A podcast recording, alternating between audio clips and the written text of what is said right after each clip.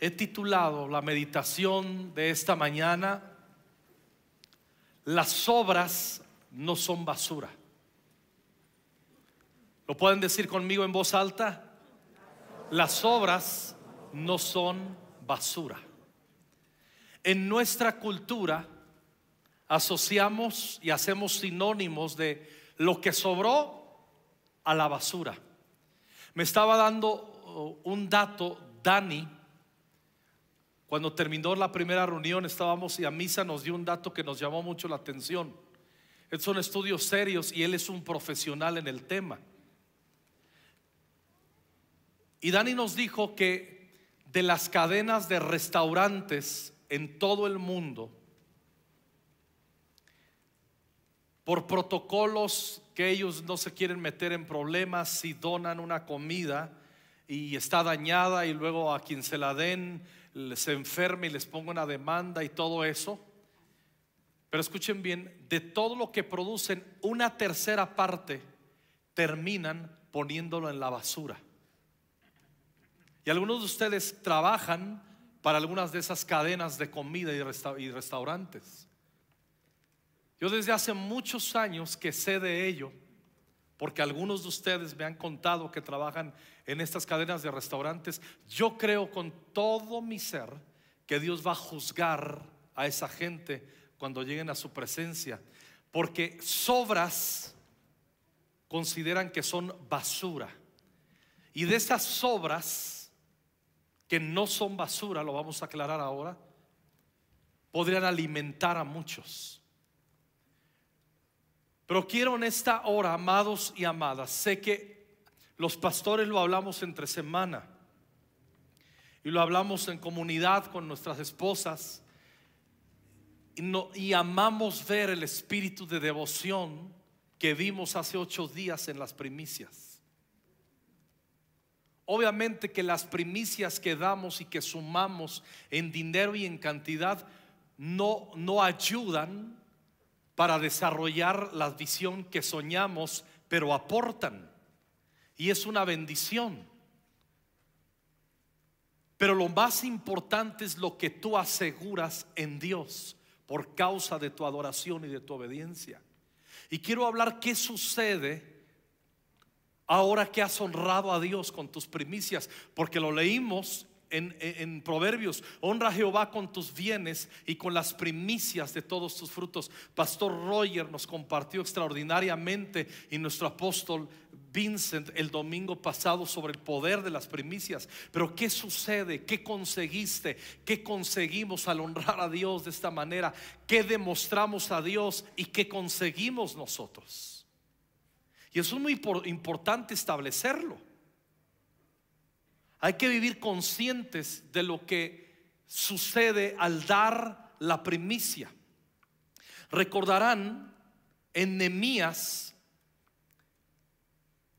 hay un pasaje en Nehemías donde recordarán que él vino y con todo un grupo hubo un avivamiento y restauraron los muros de Jerusalén, puso, pusieron orden porque eh, era, era un relajo todo ahí.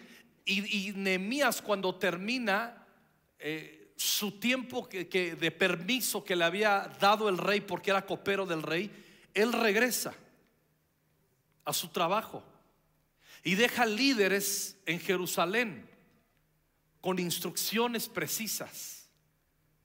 Pero recibe noticias y cuando viene de visita encuentra que hay un relajo terrible. Y comienzan a venir la gente a decirle, Pastor Nemías, líder Nemías, fíjate que en tu ausencia comenzó a suceder esto y no tengo tiempo, pero le dan unas quejas porque había unas injusticias que los líderes que habían recibido instrucciones, y no solo los líderes, todo el pueblo, en vez de oponérselo a los líderes que agarraron monte, comienzan a obedecerlos y todo ese comienzo glorioso, ese recomienzo glorioso, lo ensucian.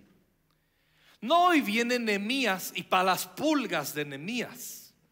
Porque vemos un pasaje que Nehemías los agarró, eh, de repente ve que, que, los líderes y todo el pueblo empezaron a venir de las muchachas que habían quedado ahí eh, durante los 70 años que estaban exiliados, se casaban, los convertían a sus hijos y a sus hijas en, a otros ídolos y los papás como si nada. Es lo equivalente ahorita que los papás les dan la tabletita a los niños chiquitos todo el día. Y luego, pastor, ¿me puedo arreglar? Mi niño está teniendo sueños feos, parece que trae un demonio.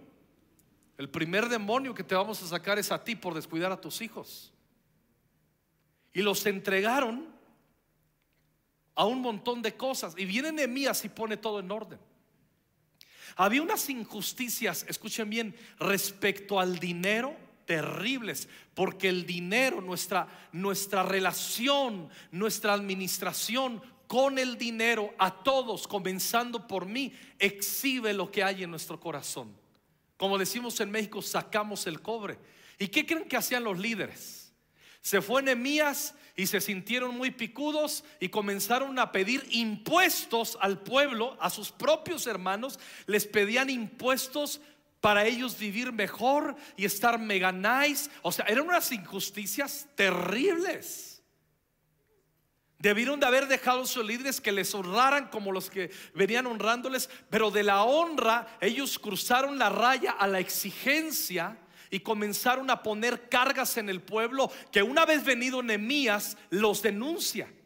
Y aún, reciben una noticia terrible. Nehemías le dicen, sabes, la ley de Moisés decía, si tu hermano tiene, una tiene carencias y te pide prestado, préstale, pero sin, sin intereses. Y que te lo regrese. Pero les prestaban y les, les hacían unos intereses, así como en el banco con tus tarjetas de crédito Sopenco que sacas a crédito Sopenco pensé en mí, no en ti. Y les inflaban el, rédito así terrible. Al momentos que llegaban a sus propios hermanos, págame, págame, págame. Y no les pagaban y agarraban a los propios hijos de sus hermanos y a sus hijas y los traían de sirvientes y de esclavos en sus propias familias en su propia nación. Y lo escucha esto Nemías y Nemías, agárrenme, agárrenme que me los echo aquí. Y les puso una regañiza. Y todos los llamó uno por uno. A ver, ¿por qué andas haciendo eso? No, pastor, es que... Ah, ah, no, es que, es que nada. Y les agarraba las barbas y se las arranca. Así Nemías. Y traigo la unción de Nemías. ¿Alguien quiere dar cuentas hoy?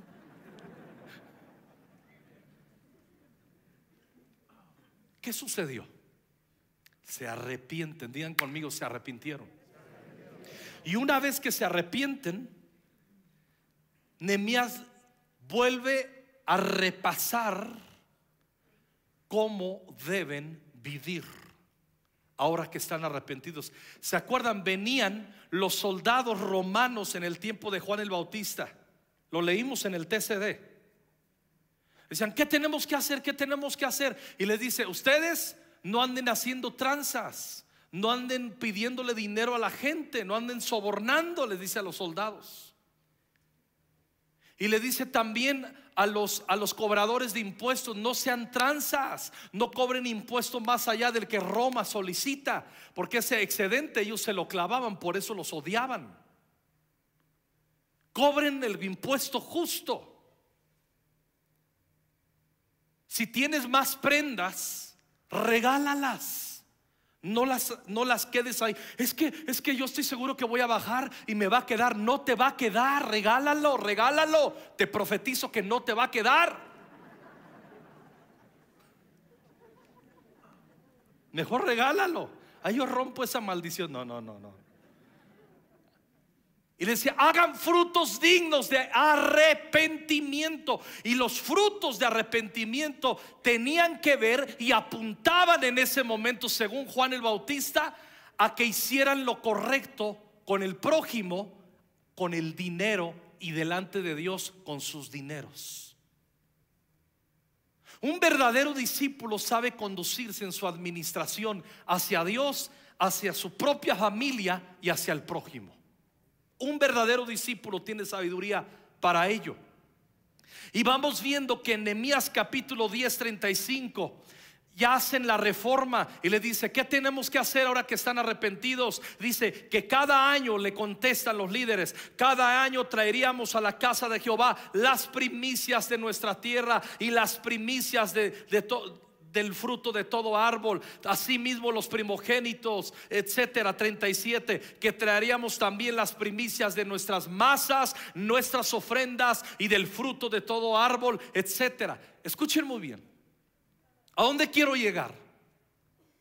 Cuando damos primicias a Dios como lo hicimos hace ocho días, estamos manifestando que somos verdaderos discípulos y que vivimos en un en el camino de Jesús habiéndonos arrepentido previamente, pero un fruto de arrepentimiento verdadero es que nosotros restauramos nuestra devoción. Primicias es honra a Dios. Un verdadero discípulo restaura su devoción a Dios.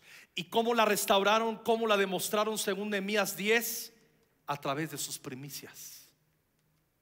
¿Les ayuda lo que les digo? Es increíble. O sea, cuando damos primicias a Dios, estamos diciendo, estoy andando tus pisadas, siguiendo tus pisadas, Jesús. Eso es lo que hacemos.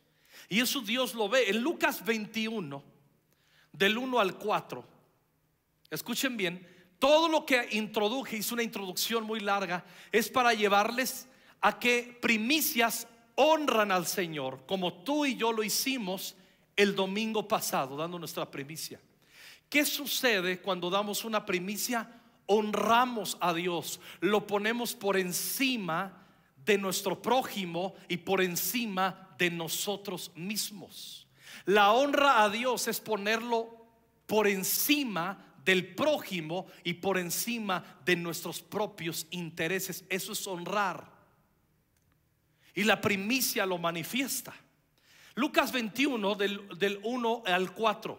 Levantando Jesús los ojos, vio a los ricos que echaban sus ofrendas en el arca de las ofrendas. Vio también una viuda muy pobre que echaba allí dos blancas, o sea, dos moneditas de un valor muy discreto. Y dijo Jesús, en verdad os digo que esta viuda pobre echó más que todos porque todos aquellos, refiriéndose a los ricos, echaron para las ofrendas, las ofrendas de Dios, de lo que les, de lo que les sobra. Mas esta, hablando de la viuda, de su pobreza, echó todo el sustento que tenía. Antes de hablar y regresar a este pasaje, quiero aclarar algo. Sobras o migajas son los elementos que quedan de algo después de haberlo usado o consumido. Según el diccionario, esas son las sobras o las migajas. Son elementos que quedan de algo después de haberlo usado o consumido. Pero sobras en nuestra cultura, como dije al principio, lo hacemos sinónimo de basura. Y ante los ojos de, Jesús, sobras no son basura. Cuando van conmigo a Mateo 14, 20 y 21, Jesús alimentó con cinco panes y dos pececillos a cinco mil hombres sin contar mujeres y niños. Dice el 20. Y comieron todos y se saciaron. Y recogieron lo que sobró. Conmigo, recogieron lo que sobró. Dice de los pedazos, ¿cuántas cestas? Doce cestas. Y los que comieron fueron cinco mil hombres sin contar las mujeres y niños. A ver, llegaron con Jesús, le dijeron, Jesús, sobraron doce cestas. Yo no veo que Jesús les dijo ahí, a la basura. Se acabó. ¿Eso dijo Jesús? No. Cuando vamos al siguiente capítulo, en Mateo 15, ahora se registra la multiplicación de los cuatro mil, la, alimentación, quise decir, de los cuatro mil. Y en Mateo 15, 36, este es el resultado. Y tomando los siete panes y los peces, dio gracias, los partió y dio a sus discípulos y los discípulos a la multitud. Y comieron todos y se saciaron y recogieron lo que sobró de los pedazos. Digan conmigo, recogieron lo que sobró de los pedazos. No dejaron que se pudriera, ni lo echaron en la basura. Más adelante Jesús cuando va en la barca con sus discípulos les hace referencia que no se acuerdan de la multiplicación de los cinco mil, de los cuatro mil y Jesús vuelve a hablarles de los sobrantes. Esto quiere decir que para Jesús las sobras no son basura. Le voy a poner un ejemplo, hablando de la ropa. ¿Cuántos tienen por ahí una prenda bien bonita que usted le encanta y la agarró en oferta o no en oferta y usted dice la tengo ahí y es una de sus prendas favoritas y usted sueña que le quede, pero no le queda? Confesamos nuestros pecados. Levante su mano rápido y bájale. Una, dos, tres. Los demás doble pecadores que no lo admiten. A ver, si no te queda, no es para ti. Voltea con el que está a tu lado y dile, si no te queda, no es para ti. A mí días anteriores me regalaron una prenda, una chamarrita picudísima. La amé y me la medí y no me quedó. Yo llegué y la colgué y yo estoy entrenado en mi mente esto, si no te queda, no es tuyo. Porque si no soy un avaro. Y ya le profeticé que no le va a quedar para que aprenda que lo tiene que regalar. ¿Por qué nos cuesta regalarlo? Ahora, si no te queda, ¿es una sobra? ¿Sí o no? ¿Sí o no es una sobra? Claro que sí. ¿Por qué no lo quieres regalar si las obras son basura? Porque las obras no son basura. Las obras tienen el potencial de sustentar al prójimo. ¿Se acuerdan de la mujer sirofenicia? Jesús, está enferma mi hija, haz un milagro por ella. Y Jesús le dice, no, no, no, no, no, no eres del pueblo del pacto de Israel. No, no, no, no, no puedo tomar el pan de los hijos refiriéndose al pueblo de Israel que a los suyos vino y que por cierto no le recibieron. Lo llevaron a la cruz y por el repudio de los judíos nosotros entramos al pacto y a las promesas como gentiles y damos gloria a Dios porque el rechazo de ellos terminó en bendición para nosotros y no nos da gusto que están sin salvación el pueblo judío, pero agradecemos que por su rechazo nosotros tenemos vida y el evangelio y todas las promesas que Dios le dio a Abraham, al pueblo judío, son para nosotros también los gentiles, hijos de Dios a través de Cristo y honramos a Dios por ello y bendecimos al pueblo judío y a la nación de Israel, conquistando fronteras, ama al pueblo judío, ora por el pueblo judío y bendecimos la nación de Israel. Pero Jesús les dice, no puedo tomar el pan de los hijos y dárselo a los perros. Y esa mujer no tenía espíritu de rechazo. Si hubiera tenido espíritu de rechazo, dice, ah, ¿me dijiste perra? Pues perra, tu abuela.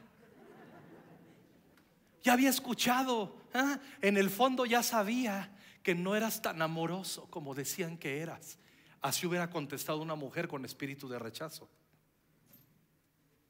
Pero tenía un espíritu de fe. Y dijo, no importa, ¿acaso los perrillos no pueden comer las sobras, las migajas? Y ahora Jesús yo no lo veo diciendo, tienes una mentalidad de pobreza. Tienes una mentalidad de pobreza, piensas que las migajas, que las sobras, tú eres hijo. Y Jesús no le dijo eso. Jesús dijo, wow, honró la fe de esa mujer, pero no tuvo fe y no pidió pan. Dijo, me conformo con las migajas. Porque migajas tienen el poder de su... Las migajas de Dios pueden suplir todo de cualquier hombre. Pero las obras de los hombres no pueden ni tienen el potencial de adorar a Dios. Y las obras no son basura. En base a esto, a ver, porque ¿cómo se llama nuestra meditación de hoy? Las obras no son basura. Jesús estaba viendo cómo los ricos dieron sobrantes.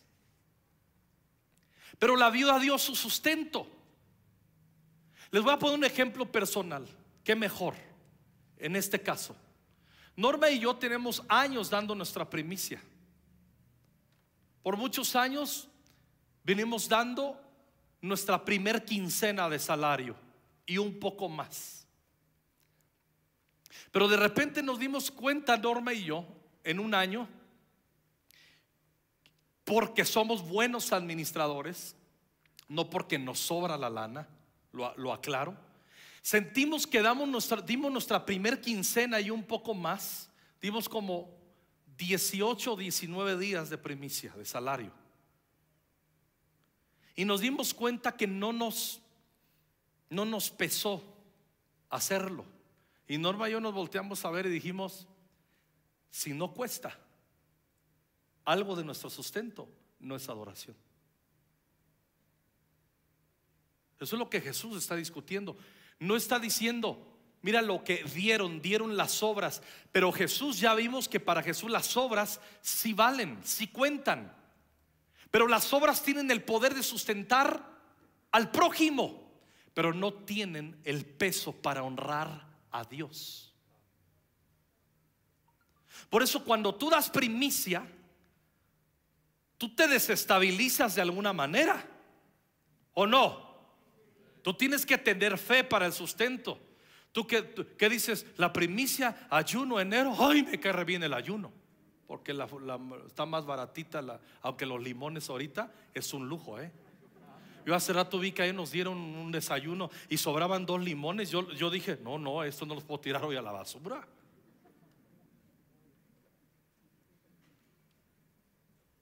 Para los que están viendo en otro país, está bien caro el limón en México, oren por nosotros.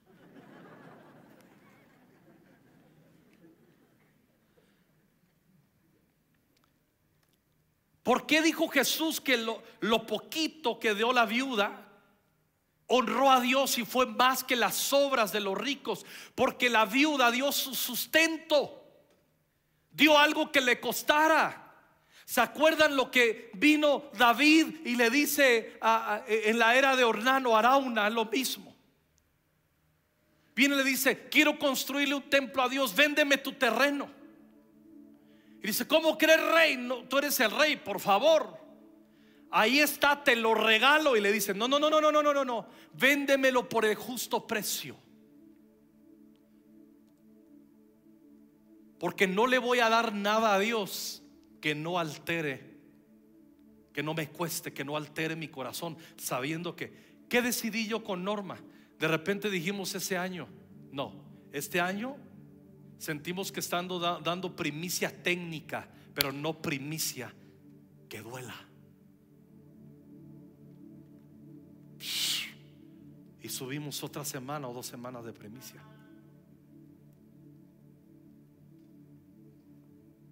Está aquí sirviendo, por ahí está Radi, que vino de España de abriendo los cielos. Radi, asómate por favor, porque voy a dar un testimonio. En España pagan por mes. Y la iglesia desde años, la iglesia en España abriendo los cielos. ¿Cuánto dan de primicia la gran parte de la iglesia de salario? Todo el mes de salario de primicia. Ah, pero están en Europa, ya tienen mucha lana, pero eso es carísimo, es carísimo Europa. Que Dios los ayude. Y cuando David y Marta me llamaron, me dijeron, oye, van a dar el mes, le digo, David, David, David, pueden dar la mitad del mes, una quincena. Dice, es que quieren hacerlo. Que lo den. Se lo están dando a Dios, no te lo están dando a ti. Espero. Y dice, no, no, no, no, no.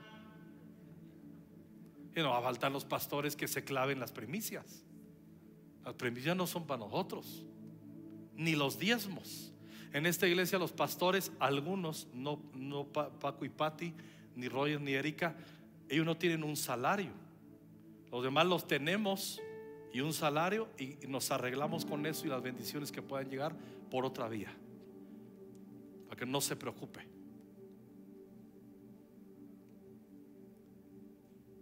La mujer dio todo su sustento. ¿Eso costó? Era el modelo de David. ¿De dónde pudo haber aprendido esa mujer viuda la adoración? Cuando leyó la escritura y leyó que David dio algo que costaba. Te lo aseguro. Entendía algo que cuesta. Ahora que dimos nuestra premicia, si tú dices, no manches, di la primicia y ahora qué voy a hacer, diste algo que costó. Eso no lo entiende la gente que no está en la fe. La gente que no está en la fe y unos que están en la fe van a ser como juras, no manches, lo hubiéramos vendido eso a los pobres y, ese perfume no manches. y, Jesús le dice, ¿qué onda? ¿Qué onda? ¿Qué? ¿Tienes algún problema? ¿De qué hablas Jesús? Estoy escuchando y viendo tu corazón. Hay momentos de darle a los pobres, pero hay momentos de ungir los pies del Señor.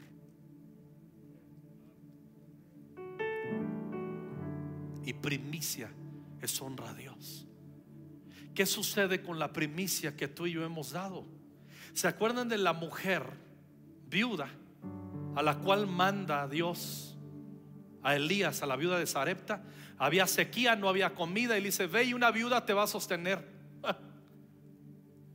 Llega y se encuentra la viuda agarrando unos leños para preparar una comida, lo único que le quedaba de harina y de aceite y hacer una, una torta, un pan y comérselo con su hijo y dejarse morir.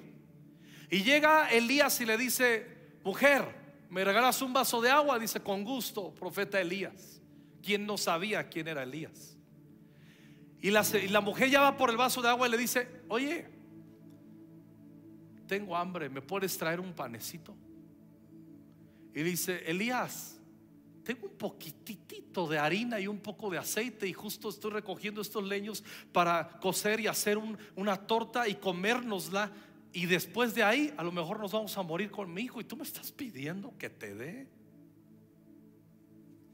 Y Elías no fue delante de Dios y le dijo, espérame aquí. Y fue, Dios, Dios, ¿estás ahí? Sí, Elías es, viuda. Es viuda. Te manchaste injusto. Injusto. ¿Escuchaste Dios? ¿Eso hizo Elías? No. Le dice, ah, muy bien. Muy bien. Está bien. Mucho gusto. Ve, cóselo y dame a mí primero y luego tú y tu hijo. Cuando Dios envió a Elías con la viuda, que estaba en crisis y a punto de morir de hambre. La envió para que fuera sustentado Elías, pero Elías entendió que le estaba enviando más para que practicara un principio y se le abrieran las ventanas de los cielos, que era dar una primicia. Porque le dice, haz la torta, come primero tú, dame primero a mí y luego come tú y tu hijo le dice, no tengas temor. Y ahí está, en Primero de Reyes, capítulo 17, versículo 13. Elías le dijo, no tengas temor. ¿Tú crees que Dios no sabe que tenemos temor cuando nos pide una premicia? ¿Tú crees que Dios no ve que nos acalambramos en nuestra mente? ¿De veras tú crees que y así queremos fingir? No, Dios te lo doy de, todo, te lo doy de todo.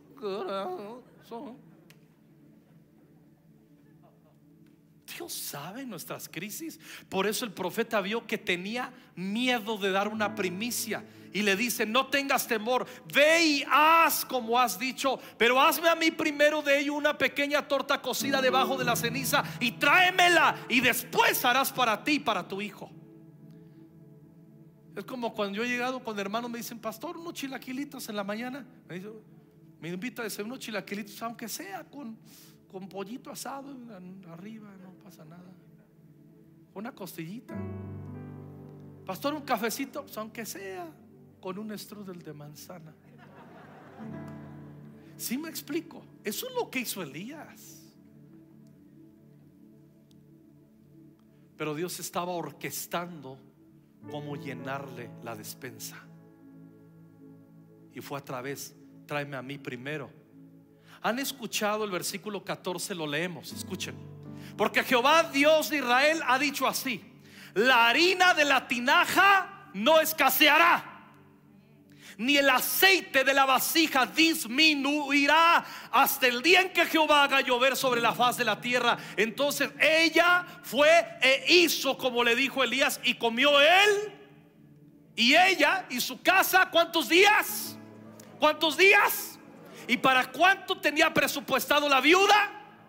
Para una comida y comieron muchos días. ¿Cómo es que se le abrió el cielo? A través de tener, dejar de temer, venció su temor y trajo la primicia. Y dice el último versículo 16, y la harina de la tinaja, ¿qué sucedió? No escaseó, ni el aceite de la vasija menguó, conforme a la palabra que Jehová había dicho a Elías.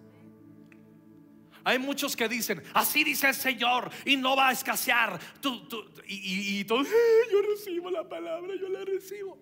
No. Eso se cumple a quienes dan primicia. La escasez la rompe dar primicia, quebrantar el temor.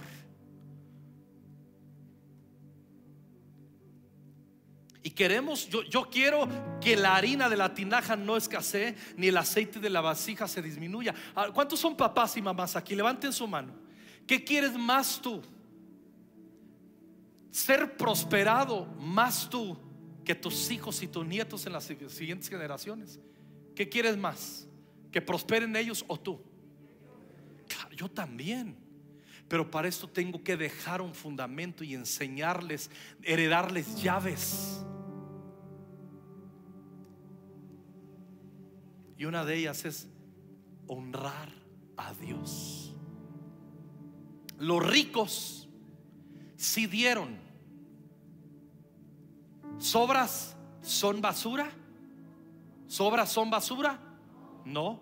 Si dieron, pero no dieron algo que subió a la categoría de honra. Las obras eran para el prójimo y quisieron tratar a Dios como prójimo, no como Dios, rey de toda la tierra. Por eso primicias diezmos tienen un poder delante de Dios. Por eso Dios dice, denme, sustenten mi casa y yo les abro el cielo. Pruébenme. Dios nos reta, dice, yo sé que tienes tus dudas, aquí yo sé que tienes miedo y allá dice, yo, yo sé que dice, no manches, dice Dios, pruébame, te desafío a que lo hagas. Yo te abriré las ventanas de los cielos y derramaré bendición sobre tu casa hasta que sobre y abunde. Yo he probado a Dios. Muchos han probado a Dios. Termino diciéndoles esto.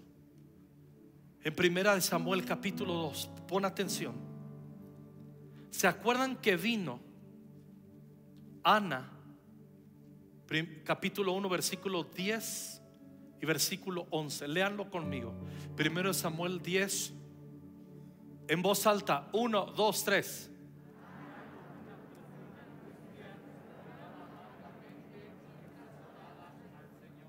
El que sigue.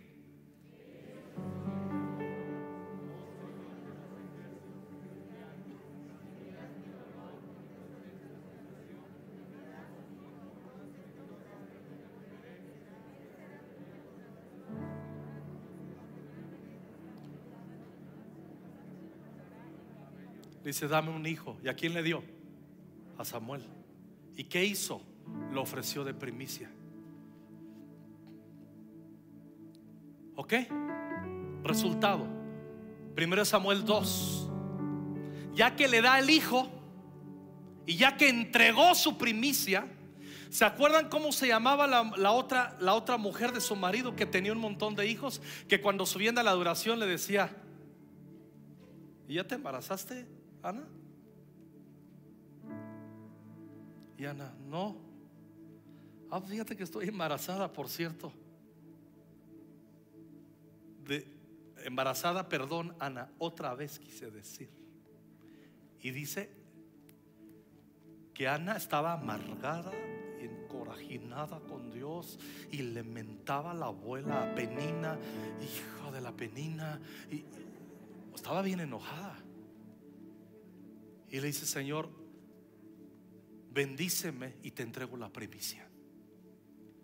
Y una vez que le entrega a Samuel, venga todo el equipo de adoración, entona este canto. Luego Ana oró. Mi corazón se alegra en el Señor. El Señor me ha fortalecido. Ahora tengo una respuesta para mis enemigos. Me alegro que tú me rescataste. Está hablando de ella misma, que ahora ya tiene hijos. Nadie es santo como el Señor. ¿Cuántos dan gloria a Dios? Aparte de ti no hay nadie. No hay roca como nuestro Dios. Y luego dice Ana, dejen de ser tan orgullosos y altaneros. No hablen con tanta arrogancia. Eso se lo dedicó a Penina. Pues el Señor es un Dios que sabe lo que han hecho. Él juzgará sus acciones. Se la está refrescando a Penina. El arco de los poderosos está quebrado. Y los que tropezaban ahora son fuertes. Versículo 5, escúchenme, escúchenme, pon atención. Los que estaban bien alimentados ahora tienen hambre. Y los que se morían de hambre ahora están saciados. La mujer que no podía tener hijos ahora tiene ¿Cuántos hijos tuvo Ana después de Samuel? Otros seis. Tuvo siete hijos luego que era estéril. Y la mujer con muchos hijos se la dedicó a Penina. Ahora, otra versión dice, está arruinada. ¿Por qué? Porque Penina tuvo hijos pero nunca dio primicia de sus hijos y se arruinó al pasar del tiempo. Y Ana dio su primicia y Dios le abrió el vientre y le dio siete hijos. Así es Dios. Las primicias llenan tus graneros, tu vida. Eso es lo que sucedió ahora que diste tu primicia. Alégrate. Sigue adorando con tu vida, con tu servicio, con tus bienes. Esta iglesia somos una iglesia adoradora integral. No solamente cantando, que nos gusta hacerlo. No solamente orando y ayunando, que lo practicamos. Somos una iglesia que entendemos adoración integral. Por eso damos nuestras primicias y ofrendamos y diezmamos. Es un acto de fe y de honra Sobras son para que bendigas a los demás, pero no llenan, no suben a categoría de honra. La honra es algo como David, que sientas que te cuesta.